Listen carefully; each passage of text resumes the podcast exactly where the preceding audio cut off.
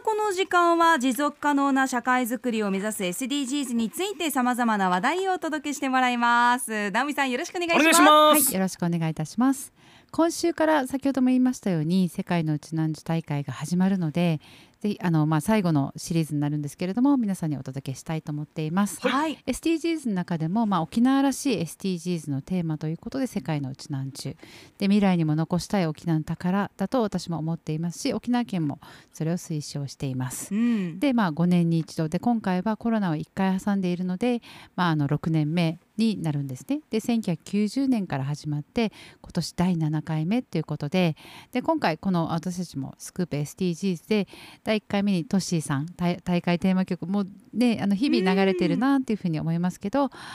あのうつら、えーえー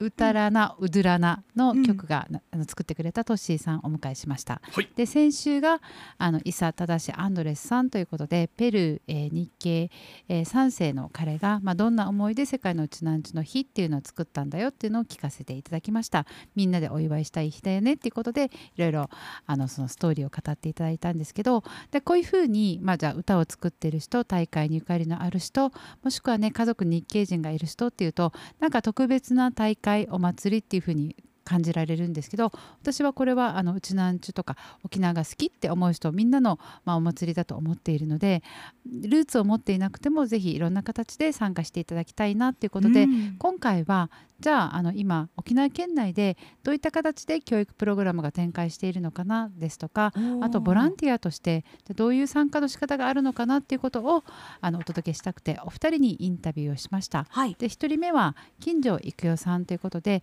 ご自身はあの金城ってね名前つついていますけれどもあの実はあの東京都出身なんですけれども、うん、お父様お母様の方があすいませんお母様の方が沖縄出身でお父さんがまあ東京。で東京育ちなんですけれどもご自身単身でまあ沖縄に引っ越してきて18年目。でなんかあの、まあ、お仕事はされてるんですけどあの自分の中でもなんか関われないかなっていうことで、うん、私もまあ NGO をやってますけれどもそこの市民ボランティア募集っていうことで集まっていただいてそれでご自身で今何かできないかなって思いをちょっと語っていただきました。お聞きください。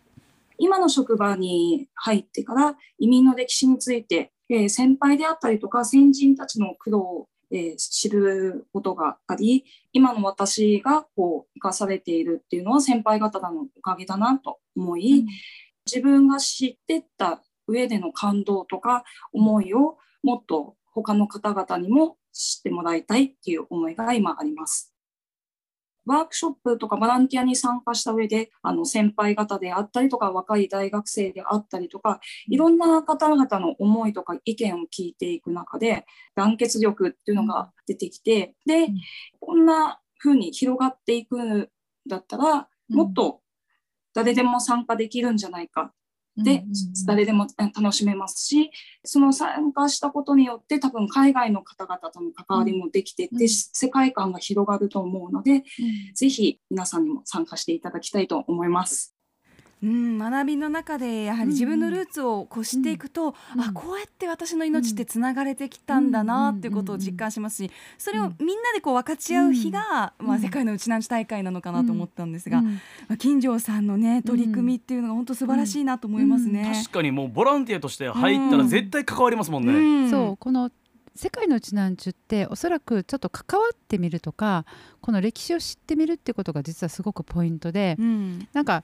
お祭りだからななこのお祭りってなんどういうふうに自分に関係あるのっていうふうに思ってしまいがちなんですけど、うんうん、120年前に本当に何もなかった時代に沖縄を救おうと思って海外に行ってそれでまあ、たくさん働いて沖縄の経済を支えてきたうちなんたちがいてで今、まあ、お互いにある程度、まあ、経済的には豊かになったんだけれども120年経ってもこのお互いのつながりを決して忘れないでおこうとか、うん、文化とか言葉も大事にしていこうっていうことで実は沖縄の正しい方言が海外に残ってたりとか、うん、三振や空手文化なども海外ですごくたくさん広まっているっていうこともいろいろあるんですけどそういったものをあの私の所属している沖縄日常センターでも今広げていくという事業を展開しています。で、うん、あのスタッフの佐々木彩奈さんにインタビューを通してあの、まあ、どういったプログラムを今沖縄県の中で展開しているのかということをぜひ皆さんにちょっと知っていただきたくて出前の様子で沖縄県がこういうことを考えて今展開してますよということであの今年の展開を聞いていただきたいと思います。お願いします。私たちよく沖縄移民だったり世界のうちなうちの歴史を写真とかあのカードとかあの当時の資料とかを使ってえー、主体的に学べるような仕掛けを授業の中で展開するんですけど、そういった授業が終わった後に、えっと、私たちスタッフのもとに子どもたちがちょっと駆け寄ってきてくれて、うん、実は自分の親戚にも移民した人がいるんだよとか、うん、お母さんが日系人なんだよとか、うん、普段あんまりお母さんにはみんなに言わないで言わないでねってお母さん言うけど、でも今お姉さんたちに言っちゃったみたいなピソードがあったりして、うんうん、なんかこう自分自身のことについてもちょっと気づくような、うん、もしかしたら時間ができているのかなっていう気はします。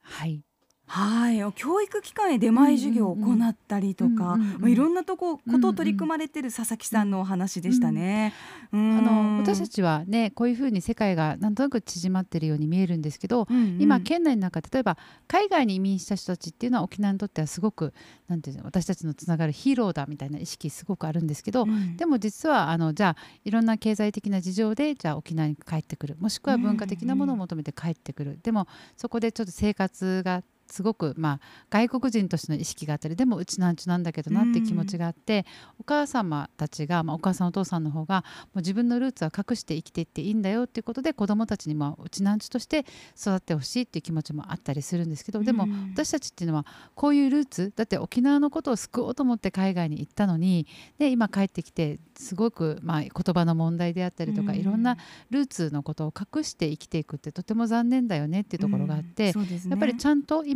多文化共生っていう言葉もあるように外国人もうちなんちょみんなで共に暮らしていく、まあ、良き隣人というか、まあ、一緒にとにかく生活したいしで、うん、みんなうちなんちゅって言葉でくくるんじゃなくってやっぱりアイデンティティっていう言葉があるように、うん、自分のルーツ例えば沖縄であるうちなんちゅである自分と海外で例えばペルー日系人のペルーとか、うん、アルゼンチンとか北米とかいろんなところでルーツを持った子どもたちに実はたくさんいるんだけど、なかなかそれが出せない。でそれはやはり私たちが歴史を知らないとか、まあ、こういう人の流れこの経済的とかいろんなもので私たちは国境を越えて暮らしてきた人たちがいるんだっていうところを知らないからこそこの子たちがもしかしたら自分のルーツをあの隠してるかもしれない。もしくは面倒くさいから言わないかもしれないっていうのがあるのでそれってすごく残念じゃないですか。互いの多様性を生かしていく意味でもただ単にそのお祭りだけを私たちはしたいわけではなくて、はい、国境を越えて110年120年の歴史があっても42万人と言われている沖縄ルーツを持つ人たちが世界中に広がっているっていうのはやっぱり大事にしていきたいよねっていうところで、うん、しっかりとそれを教育の中に入れていくっていうのは、まあ、沖縄県の考え方とあってで私たち NGO がそれをしっかりじゃあ教材化して子どもたちが学べるっていう仕組みを今作って展開しているっていうことです。うん、あの多様な価値観価値観とか背景とか、うん、まあ、そういった人々の思いっていうのがね、えー、まあ、沖縄のチャンプルー文化とリンカ、はい、リンクするところがあるというかね、こういったそういった世界をね、視点を世界に向けるっていう貴重な機会でもあると思うんですよね、はい、子どもたちにとってね。はい、はい、でいよいよ今週10月30日から11月3日来週の中日ぐらいまで行われます。で一般の方々が楽しむ方法も聞いてきました。ぜひお聞きください。開会式や閉会式は申し込み制で参加ができるものなんですけど、式典が行われるスタジアムの下の軒下の部分に少し小さいブースをあの出展しまして、そこでは国とか言葉とか文化とか、必ずしも日本語で話す通じるっていうわけではなくても、うん、なんか一緒に同じ時間共有できたりとか、うん、ちょっとあなたの国のことを教えてとか私の国はねっていう話ができるような、うん、あの仕掛けをあの少しずつエッセンスとして入れながらカルタ大会、うちなんちの歴史を学べるカルタ大会とか、あとあのちょっとしたミニクイズとかちょっとした持ち寄りのパフォーマンスとかそういったことが市民の方とできるようなブースを出展します。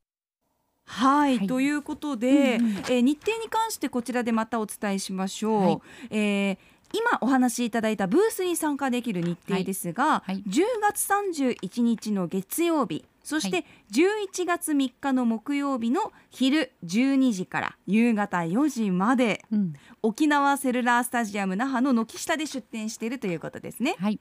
そして10月29日土曜日朝10時から夕方6時まで JICA 沖縄で行われる沖縄国際協力交流フェスティバル2022の会場の中でもブースブース出展の予定があるということですね。はい。で県民の皆様ぜひ注目していただきたいのが10月30日が前夜祭パレード国際通りを全面的に使って行われます。はい、これが夕があ、まあ、昼過ぎですね。3時から夕方の6時になっています。あのオンラインで見てもいいですし本当に会場に足を運んで「おかえり」っていう言葉をうん。あのちょっとね段ボールに書いたりとか紙に書いたりしてやるだけでもあのすごく喜んでくださると思うのでそういう前夜祭。であと開会式閉会式ももしかしたら当日券があるかもしれないっていうことで今ネットお知らせを見たらありましたので第7回世界のうちなんち大会っていうのを調べてみますとあの当日のチケットが配布されるかもしれないっていうこの情報をあのよろしければ皆さんも見ていただいてオンラインでもいいですし今言ったみすさんが教えてくださった情報の中であの参加してみたいな飛び込みでもなんかやってみたいなと思う方はぜひ会場に足を運んでほしいなと思います。はい、いやー本当にね、うん。この何？ヒーローっていう考え方、うとってもみんな持ってほしいですね、うん。おかえりっていうねね。そうそうそうそう。うん。うんまた RBC テレビではうん。10月30日の、えーお昼3時からうん。抜鳥担当うちなんちゅうということで、あのテレビ番組放送予定しております、はい。私もスタジオで MC を担当しますので、うん。はいそちらぜひねご覧いただければと思います、はい。えー、ツイッターの反応を見てみましょう。地位冷やみかち首里城さん、はい。えーテレビ番組でも訪れた国にうちなんちゅの家系の方々住んでいてうん。三振を引いていたり、うーとうとうしたりそば食べてるのを見ました。胸熱になります、うん。ふるさとの心を忘れないって大事だなって考えます、うん。と投稿がありました、うん。うん。はーい。どんだけみんなうちな口どんぐらい喋れるのかなとかなんかいろいろ興味ありますね。それで実は会話できる人たちもいると思いますしうんで先週あの参加してくださいました伊佐忠アンドレスさん多分はい。RBC の放映にも出ると思うんですね。ぜひ楽しみですはいね、楽しみにしてください。アップのポッドキャスト最後までお聞きいただきありがとうございました。生放送は平日朝7時から。FM921 AM738 RBC アイラジオ。県外からはラジコでお楽しみください